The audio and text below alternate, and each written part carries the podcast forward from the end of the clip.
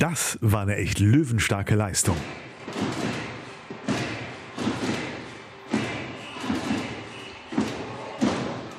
60 Ehrenamtliche aus dem Helferteam des BRC sorgen dafür, dass ein Geisterspiel überhaupt nicht gruselig klingen muss und Thomas Schmirk zum Schreckgespenst der Erlanger wird. Also was für eine Stimmung die gemacht haben, das war einfach perfekt und ich wollte einfach mal ein riesen Dankeschön an die Fans einfach mal so abgeben. Löwenzeit, der BHC Podcast. Präsentiert von Solinger Tageblatt und Radio RSG. Volle Hütten trotz leerer Halle. Hallo, hier ist der heute sehr gut gelaunte BRC Podcast nach dem 29 zu 25 Sieg der Löwen im Geisterspiel gegen den HC Erlangen. Ich bin Thorsten Kabitz von Radio RSG und er ist äh, der gute Geist unseres Podcasts, Thomas Rademacher aus der Sportredaktion des Solinger Tageblatts. Grüß dich. Hi Thorsten. Es wird aber auch eine Premiere in diesem Podcast geben. Wir haben das erste Mal BRC Neuzugang David Schmidt am Mikrofon. Der kann mit seiner persönlichen Bilanz auch nur wirklich gerade sehr zufrieden sein. Ungeschlagen bisher im BRC-Drücker, zumindest was Pflichtspiel angeht. Äh, besser kann es nicht laufen. Dass es so gelaufen ist, das haben die Löwen nicht zuletzt einem super starken Thomas Schmirkwer im Tor zu verdanken. Den hören wir gleich auch. Genauso wie Jörg Föste, dem BRC-Geschäftsführer, der trotz der kurzfristigen Publikumsabsage am Ende des gestrigen Abends nach dem Ergebnis wieder versöhnt schien. Wir zwei, Tom und ich, haben allerdings noch ein bisschen Gesprächsbedarf. Ja, sind da auch ein bisschen auseinander, was das Thema äh, Corona und Konsequenzen angeht. Aber auch dazu gleich mehr. Zweiter Sieg im zweiten Spiel. Das war mehr, als sie beim BRC selbst erwartet haben oder erwarten konnten. Und ich muss sagen, zur Halbzeit gestern Abend hätte ich auch noch nicht sicher gedacht, dass das so ausgeht. Da war Erlangen kurz vor der Pause nochmal wieder auf einen rangekommen und ich dachte noch, na, hoffentlich kippt das in der zweiten Hälfte nicht. Dann ist es aber gekippt, allerdings auf die Seiten der Bergischen. Die sieben Minuten Verschluss sogar zeitweilig mit sieben Toren vorne lagen. Am Ende waren es dann in Anführungszeichen nur noch vier, 29 zu 25. Nichtsdestotrotz kann man mit diesem Ergebnis beim BHC sehr zufrieden sein, glaube ich, Tom, denn es war von vorn nach hinten oder vor allem von hinten nach vorne in dem Fall rundum eine gelungene Mannschaftsleistung, aber schon noch mit einigen, die da gestern doch klar rausgestochen sind. Ne? Ja, das war erneut eine unglaubliche Leistung von Thomas Mörk, der ja schon in Magdeburg sehr gut gehalten hatte, aber jetzt war er äh, tatsächlich der überragende Mann auf dem Spielfeld äh, aus meiner Sicht. Also er hatte 14 Paraden ja schon in der 52. Minute und äh, bis dahin war das äh, absolut sein Spiel der hat äh, nicht nur äh, Paraden aus dem Rückraum gehabt, die er dann, da könnte man ja sagen, das Zusammenspiel mit der Abwehr hat da gut funktioniert, sondern er hatte unfassbar viele freie Paraden. Ich äh, habe es jetzt leider nicht aufgeschrieben. Das wäre noch echt interessant zu sehen, äh, wie viele freie das waren. Und das waren dann auch echt wichtige. Gerade auch zu Beginn der zweiten Halbzeit, da war ähm, der HC Erlangen dann auch zweimal durch äh, frei am Kreis äh, zum Abschluss gekommen und wären sie auch im Spiel geblieben. Äh, da pariert Mirk war und der BRC kann davonziehen. Ähm, ja, also aus meiner Sicht war das der Spieler, der, der, der Unterschiedsspieler jetzt in diesem äh, in dieser Partie. Nichtsdestotrotz hat natürlich auch, äh, haben viele andere Dinge auch gut funktioniert. Die Abwehr hat insgesamt gut gestanden, zumindest über weite Strecken war die Abwehr sehr gut. Und ähm, was erneut zu sehen war, dass der BHC doch äh, diese Saison über eine Menge Power aus dem Rückraum zur Verfügung scheint. Äh, in der ersten Halbzeit war es wieder Fabian Gutbrot, der da vier Tore macht, dann hat er in der zweiten auch noch eins nachgelegt per Gegenstoß. Aber in der ersten Halbzeit waren es eben auch vier aus dem Rückraum und in der zweiten Halbzeit ähm, David Schmidt, der dann auch am Ende ganz entscheidende Dinger macht äh, als Spielmacher. Diesmal eine gute Vorstellung. Linus Arneson, äh, auch ein super Treffer per Schlagwurf, auch äh, unter Zeitbedrängnis, äh, hat auch am Ende noch einen ganz entscheidenden gemacht. War ja in Magdeburg war ja nicht sein Spiel. Das war jetzt eine deutlich bessere Leistung. Aber äh, so hatte jeder hat wieder so seinen Anteil. Thomas Babak hatte am Ende, oder nicht nur am Ende, auch in der zweiten Halbzeit insgesamt ein paar sehr, sehr gute Aktionen, wo er auch einen sieben Meter zieht. Das äh, stimmt schon zuversichtlich, weil einfach viele Komponenten beim BHC funktionieren und die Dinge ineinander greifen. Also sportlich ähm, eine überzeugende, sehr überzeugende äh, Vorstellung, die natürlich auch ja, Schwächen hatte. Äh, war jetzt nicht alles super. Da, ne, also dass freie Abschlüsse kommen, ist natürlich nicht ganz zu vermeiden, aber sicherlich hier und da schon mal. Wurden auch vorne ein paar Fehler gemacht. Und, aber naja, also ich meine, ein fehlerloses Spiel werden wir wohl nicht erleben. Das war schon insgesamt eine starke Vorstellung. Rudelfunk. Dann holen wir uns die erste Stimme dazu und starten mit dem Man of the Match. Thomas Schmirk war im Gespräch mit Thomas Rademacher. Ja, Thomas Schmirk war ähm, herzlichen Glückwunsch, zweiter Start für dich. Zweites Mal fast 60 Minuten dann eben gespielt am Ende und äh, zweites Mal gewonnen mit einer, ich fand, noch stärkeren Leistung als in Magdeburg. Wie fandst du es denn? Ja, insgesamt, ja, wir wollen einfach mal das erste Heimspiel des, äh, der Saison einfach mal den möglich besten Eindruck hinterlassen, dass einfach mal keiner, keine Mannschaft gerne nach äh, Solingen oder Wuppertal oder was auch immer nach Düsseldorf kommt. Und das ist, glaube ich, uns ganz gut gelungen. Das, wir haben auch schon in der ersten Halbzeit Möglichkeiten, uns abzusetzen. Das ist noch nicht gelungen, aber wir haben über 16 Minuten eine richtig geile Abwehr hingestellt. Dieser Ehrgeiz und das, was wir uns vorgenommen haben, das hat sich in der zweiten Halbzeit ausgezahlt. Und dann sind wir mit sieben weg. Und ich glaube auch, ja, dann die letzten zehn Minuten, obwohl das nicht so ausgesehen hat, auch äh, ganz clever und gut runtergespielt haben. Jetzt hast du schon was zur Mannschaftsleistung gesagt. Ich meinte tatsächlich deine Leistung. Ich fand deine Leistung tatsächlich noch stärker als in Magdeburg. Wie hast du es empfunden? Ja, ich muss sagen, also eine Eigenleistung würde ich nicht so gerne, wie sagt man das, beurteilen. Klar, also wenn jetzt mal die Abwehr nicht funktioniert hätte, dann äh, ich hätte auch nicht funktioniert. Ja, das ist immer so also Zusammenspiel und wir stellen, wir stellen nicht mit so sechs Leuten in der Abwehr, sondern mit sieben, ja, inklusive also der Torhüter. Und äh, ja, das hat sowohl in Magdeburg als auch hier heute sehr gut funktioniert. Und äh, ja, wenn wir so weiterdecken, dann können auch ein paar Punkte aufs Konto hergehen. Ja. Du übst in Bescheidenheit, also du hast ja wirklich auch viele freie Bälle rausgeholt, aber da musst du jetzt nichts mehr zu sagen. Vielleicht ähm, kannst du ja was zu sagen. Ich meine, äh, Christopher Rudeck hat eine 100%-Quote dieses Jahr. Musst du dich jetzt in Acht nehmen? Äh, ja gut, also die Überlegung kurz vorm Schluss eben nochmal reinzulassen. Also, also es war so abgesprochen, dass er zum nächsten 7 Meter kommt und dass er so vom Schluss und äh, dann zustande gekommen ist. Und ja, ich war mir sicher, dass er den 7 Meter hält und ja, super. Wenn er so weitergeht und dann hat er immer noch 100 Prozent, dann ist das super. Freue mich. Jetzt hat das Spiel unter Ausschluss der Öffentlichkeit stattgefunden. Trotzdem waren 60 Ehrenamtliche da, die mächtig Gas gegeben haben. Hat, hat euch das geholfen? Auf jeden Fall. Also das war phänomenal. Also klar, also eine volle Klingenhalle wäre besser, aber nee, also ich, das war einfach phänomenal, was unser ehrenamtlicher Mithelfer und äh, Bodenteam und alle, also was für eine Stimmung die gemacht haben. Das war einfach perfekt und darüber haben wir sehr gefreut und wir hoffen alle, dass das natürlich jetzt äh, beim nächsten Heimspiel anders sein wird und hoffen wir, dass jetzt mal auch die Zahlen äh, der infizierten Personen dann nach unten gehen und dann die Gesundheitsministerin de, des Landes uns dann äh, doch äh, äh, erlaubt, ja, mit Zuschauern zu spielen. Aber also die Stimmung war heute einfach mal Ich wollte einfach mal ein riesen Dankeschön an die Fans einfach mal so abgeben. Viel Erfolg weiterhin. Ne? Ja, das war vielleicht die größte Überraschung gleich zu Beginn des Abends, noch für alle, die zu Hause saßen, so wie ich. Nachdem klar war, dass keine normalen Zuschauer dabei sein dürfen in der Halle, war man eigentlich auf einen ruhigen Abend gefasst, also atmosphärisch. Aber es fühlte und hörte sich, fand ich, gar nicht jetzt so anders an als die Tage in Magdeburg, trotz gänzlich anderer Voraussetzungen. Tom, wie hast du es vor Ort in der Solinger Klingenhalle erlebt? Wie war es für dich? Was die Heimspielatmosphäre betrifft, das äh, war natürlich schon skurril.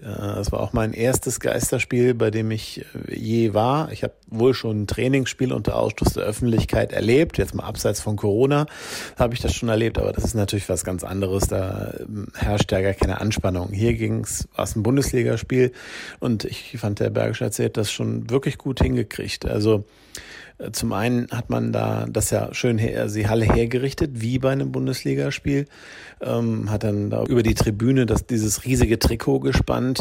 Ähm, das sah so in der Halle schon äh, sah es ordentlich aus, dafür, dass die Halle komplett leer war. Und also was heißt komplett leer? Ähm, da komme ich gleich ja noch drauf, dafür, dass die Halle, dass keine Zuschauer kommen durften. Und ähm, naja, was dann auch gemacht worden ist, äh, Jan Scheffler hat quasi ganz normal seinen Job gemacht als Hallensprecher. Da hat sich überhaupt nicht beirren lassen, dass wenig Leute in der Halle waren. Und wenig, muss man ja sagen, es waren dann ja wirklich 60 ehrenamtliche Helfer da. Und diese 60 ehrenamtliche Helfer haben da ganz schön für Furore gesorgt. Haben sie schon Vollgas gegeben, auch die kompletten 60 Minuten. Und äh, ich glaube, das hilft, das hat die Mannschaft ja auch gesagt, das hilft doch sehr, dass man direkt in diesen Wettkampfmodus kommt, um es mal so zu sagen. Auf jeden Fall. Und sie haben definitiv das Beste aus der Situation gemacht, auch wenn man sich die sicher ganz anders vorgestellt hätte. Und ich weiß, wir wissen aus Gesprächen mit Jörg Föste, dem BRC-Geschäftsführer, wie viel man da im Hintergrund die vergangenen Wochen genetzwerkt hat, Lobbyarbeit betrieben hat für den Handballsport im Gespräch mit Verantwortlichen aus Politik, den Behörden und Ministerien, um Rahmenbedingungen zu schaffen, in denen dann halt eben die eigentlich erhofften 950 Zuschauer in der Klingenhalle gestern Abend möglich gewesen wären, wenn sich halt nicht die Corona-Lage vor Ort in Solingen anders entwickelt hätte. Wie ging es ihm nachher damit? Jörg Föste im Gespräch mit Thomas Rademacher. Jörg Föste, letzte Woche in Magdeburg überragende Laune. Wie ist sie denn heute? Nicht minder gut. Ja, erstes Geisterspiel in Anführungszeichen in der Geschichte des BRC. Wie würdest du sagen, mal abgesehen erstmal vom Ergebnis, wie ist es gelungen? Also zunächst einmal waren wir ja vorbereitet auf die 950 und äh, dann klappt das Konzept natürlich auch mit 60. Das hat sich jetzt gezeigt. Äh, die Ehrenamtlichen haben einen super Job gemacht. Äh, wir hatten schon das Gefühl, dass wir hier eine riesen Unterstützung haben, selbst mit äh, 60 Supportern. Der äh, Jens hat das ebenso klasse gemacht. Die Musik hat ein Übriges getan. Also die Abläufe haben wir auch nicht geändert für die Mannschaft. Wir wollten bewusst äh, dafür sorgen, dass Heimspielatmosphäre herrscht. Und das ist uns, denke ich, in Anbetracht der äh, Gesamtgemengelage recht gut gelungen. Wenn man dann gesehen hat, äh, die Mannschaft war von Anfang an da, also kann man davon ausgehen, äh, war jetzt dann von außen gesehen nicht das Problem, in äh, Wettkampfstimmung dann auch zu kommen. Ja, die Mannschaft hat sich vorgenommen, das als Heimspiel zu betrachten, ohne Wenn und Aber. Äh, und das heimische Terrain mit allem zu verteidigen, was sie hat. Und das hat sie auch umgesetzt. Und äh, dann kommt auch äh, so eine Leistung dabei heraus, insbesondere im Deckungsbereich. Und wenn dann noch wiederum äh, eine erstklassige Torwartleistung dazu kommt, äh, dann kann man auch schon einmal gegen eine Mannschaft wie HCR lang äh, recht früh äh, recht äh, komfortabel in Führung liegen. Allerdings hat man über weite Strecken gesehen, dass Erlangen ein sehr gutes Team besitzt. Und das ist schon ein enorm wichtiger Heimsieg für uns. Hat Thomas Schmirkmann noch besser gehalten als in Magdeburg? Ach, vielleicht ja. Zumindest extrem viele Freie rausgeholt. Genau, er hat also äh, extrem viele Freie äh, gehalten und darüber hinaus äh, war er noch an drei, vier Freien auch dran. Also äh, da fehlte ihm ja nicht viel, um äh, da auch äh, zu parieren. Also erstklassige Leistung, wie gesagt. Sebastian Hinz hat eben mehr oder weniger verraten, dass man ja, das Ziel erst, aus den ersten vier Spielen jetzt schon erreicht hat. Was ist dann jetzt das Ziel gegen Nordhorn und äh, Wetzlar? Wenn Sebastian das so sagt, dann wird er sicherlich recht haben. Er ist schließlich äh, ein äh, ausgezeichneter Trainer und äh, sehr guter Pädagoge. Äh, insofern ähm, können wir daraus schließen, äh, dass wir äh, ruhigen Gewissens und mit breiter Brust nach Nordhorn fahren können. Danke dir. BRC-Geschäftsführer Jörg Föste mit durchaus ungeahnten Unterhalterqualitäten. Jetzt haben wir noch eine neue Stimme hier im Podcast, denn er ist auch immer noch einer der Neuen beim Bergischen HC. Thomas im Gespräch mit David Schmidt. David Schmidt, äh, du weißt nicht, wie es ist, mit dem Bergischen HC zu verlieren. Soll so bleiben, nehme ich an. Ja, wäre wär ganz wünschenswert. Ne? Wir haben jetzt noch äh, zwei Spiele. Ich denke, wir haben genug Selbstvertrauen jetzt gesammelt. Haben jetzt noch ein enges Programm äh, bis nächsten Mittwoch, sage ich mal. Und äh, ja, war, fühlt sich super an. Ähm, ungeschlagen bisher im BRC-Drücker, zumindest was Pflichtspiele angeht. Äh, besser kann es nicht laufen. Jetzt hast du in der ersten Halbzeit so ein bisschen, sagen wir mal, glücklos angefangen. Mal eine doofe Entscheidung auch bekommen, Fehlwurf und so weiter. Ähm, trotzdem, in der zweiten Halbzeit hatte ich den Eindruck, hat es überhaupt nicht ausgemacht, dass du vielleicht nicht den optimalen Start ins Spiel hattest, persönlich? Nicht optimalen Start ist noch ziemlich schmeichelhaft ausgedrückt. Ich denke, ich habe einen sehr äh, denkbar schlechten Start, was zumindest die Offensive angeht. Hinten, denke ich, haben wir es ganz gut gemacht, also im Verbund mit dann auch noch einem super aufgelegten Torwart. Aber ich denke immer, ja, wenn der, mein, der Trainer kann mich immer auswechseln, solange er mich auf, auf der Platte lässt, äh, habe ich das Vertrauen und dann mache ich einfach mein Spiel und hoffe, dass es einfach besser wird. Also einen großen Kopf mache ich, äh, mache ich mir da eigentlich, eigentlich nie. Was war aus deiner Sicht der Garant dann zum Sieg abgesehen? Vielleicht von Thomas Schmirk war. Warum äh, ist es dann so gut gelungen, nach der Halbzeit äh, sich dann auch so abzusetzen gegen Erlangen? Ja, gefühlt hatten wir eigentlich, fand ich schon erste Halbzeit ein paar Mal die Chance, dann auch mit drei oder vier wegzugehen, meine ich. Da mache ich auch mal eine schlechte Entscheidung in Überzahl oder spiele einen Fehlpass. Äh, wir waren erste Halbzeit gefühlt auch schon viel, viel besser als, als Erlangen. Ich denke, wir waren ein bisschen mehr da, wollten es auch ein bisschen mehr. Ähm, ich muss auch selber sagen, ich habe es ein bisschen unterschätzt, dass nur 60 Leute da waren. Die haben mehr Stimmung gemacht, als ich äh, vermuten konnte. Und äh, das hat uns auf jeden Fall äh, auch geholfen, sodass wir das schon als, als Punktspiel angenommen haben, als Pflichtspiel und alles da in die Waagschale geworfen haben. Und das Gefühl hatte ich eigentlich 60 Minuten lang. Von daher, wir haben unglaublich aggressiv gedeckt mit einem, ja, muss ich nochmal sagen, herausragenden Thomas Schmirk war. Und dann denke ich auch verdient gewonnen. Jetzt habt ihr vier Punkte zum Start. Das war ja, natürlich erhofft, aber vielleicht nicht eingeplant, unbedingt in Magdeburg zu gewinnen. Norton ist wahrscheinlich nominell der schwächste Gegner von den dreien. Trotzdem gibt es keine Motivationsprobleme am Sonntag. Ja, auf keinen Fall. Also man hat Nordhorn im ersten Spiel schon gesehen, die kämpfen unglaublich hart, spielen sehr hart. Ich glaube, es gab sehr viele Zeitschreiben im Spiel. Ich habe selber geguckt gegen Berlin. Äh, schon als Vorbereitung jetzt für, für, für Sonntag. Ähm, das wird eine große Aufgabe. Ich meine, da waren auch äh, ein paar Zuschauer, die Stimmung wirkte ganz gut durch, äh, durch den Fernseher. Von daher da müssen wir alles nochmal in die Waagschale werfen. Und nur weil wir jetzt in Magdeburg oder Erlangen geschlagen haben, heißt nicht gleich, dass wir ganz locker im Vorbeigehen in den Nordhorn punkten. Wir müssen da alles in die Waagschale werfen und dann hoffen wir, dass wir da auch wieder mit zwei Punkten zurückfahren sympathischer Typ, den wir hoffentlich bald auch mal etwas ausführlicher und näher hier im Podcast kennenlernen können. Löwenzeit. Jetzt hoffen wir natürlich erstmal auf nächste Woche Donnerstag, 15. Oktober. Das nächste Heimspiel des Bergischen HC, dann gegen Wetzlar und vor hoffentlich nicht wieder nur 60, sondern vor 950 Zuschauern in der Solinger Klingenhalle. Entscheidend wird aber auch dann wieder sein, die sogenannte berühmt-berüchtigte Sieben-Tage-Inzidenz. Denn, jetzt wird's mal kurz amtlich und förmlich, ich habe extra mal mitgebracht, aus der Corona-Schutzverordnung des Landes NRW, Anlage Hygiene- und Infektionsstandards. Paragraph römisch 15, bundesweite Teamsportveranstaltungen.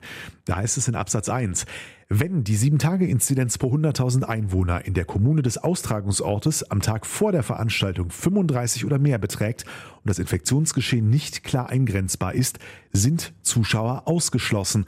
Maßgeblich sind die Zahlen des Robert Koch Instituts. Zitat Ende. So, und da geht's nämlich bei Tom und mir jetzt ein bisschen auseinander. Ich persönlich sage, ich habe nicht verstanden, warum man Anfang der Woche seitens der Stadt den Anschein erweckt hat, als gäbe es da jetzt noch irgendeinen Ermessensspielraum, als gäbe es da jetzt was zu entscheiden oder als würde das Land jetzt speziell für dieses BAC-Spiel den Daumen heben oder senken müssen. Denn diese sieben Tage Inzidenz für Solingen lag Montag und Dienstag über 35.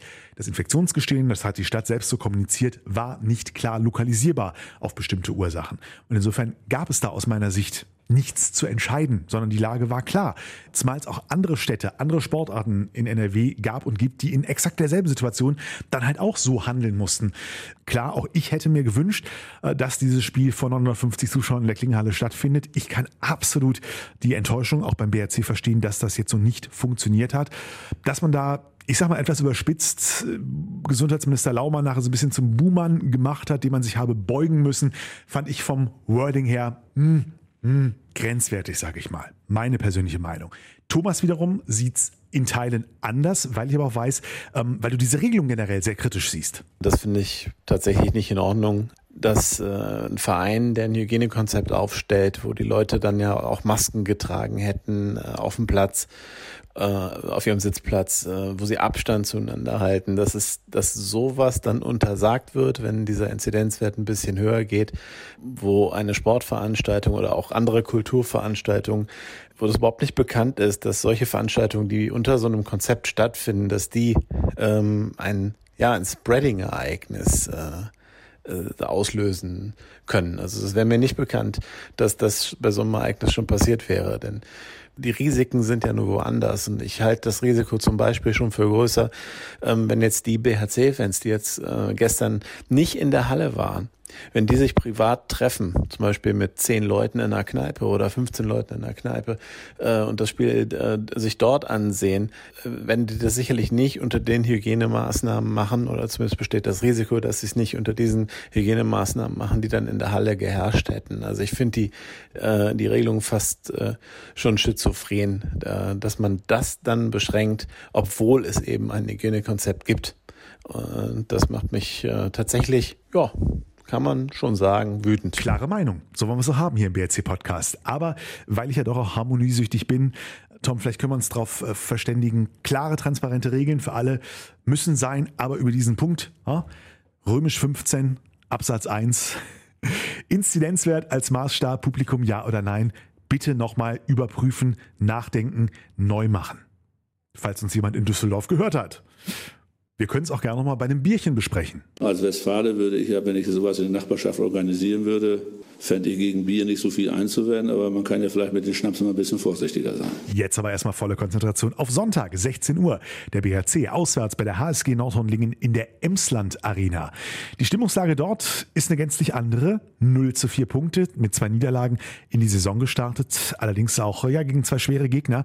Zu Hause zum Auftakt 2025 gegen die Füchse Berlin und gestern dann hat Nordhornlingen bei der SG Flensburg-Handewitt mit 33 zu 26 verloren. Zwei Niederlagen, die man vermutlich schon einkalkuliert hat vor der Saison bei der HSG Nordhorn-Lingen, sich dann aber vielleicht gedacht hat, auch gegen den BRC in Spiel Nummer drei könnte ja ein Punkt drin sein. Da würde ich allerdings nach den zwei Spielen, die wir jetzt von den Löwen gesehen haben, mal ein großes Fragezeichen dran machen, die doch mit äh, stolz geschwellter Brust, äh, viel Selbstvertrauen und für mich als klarer Favorit in diese Partie am Sonntag gehen.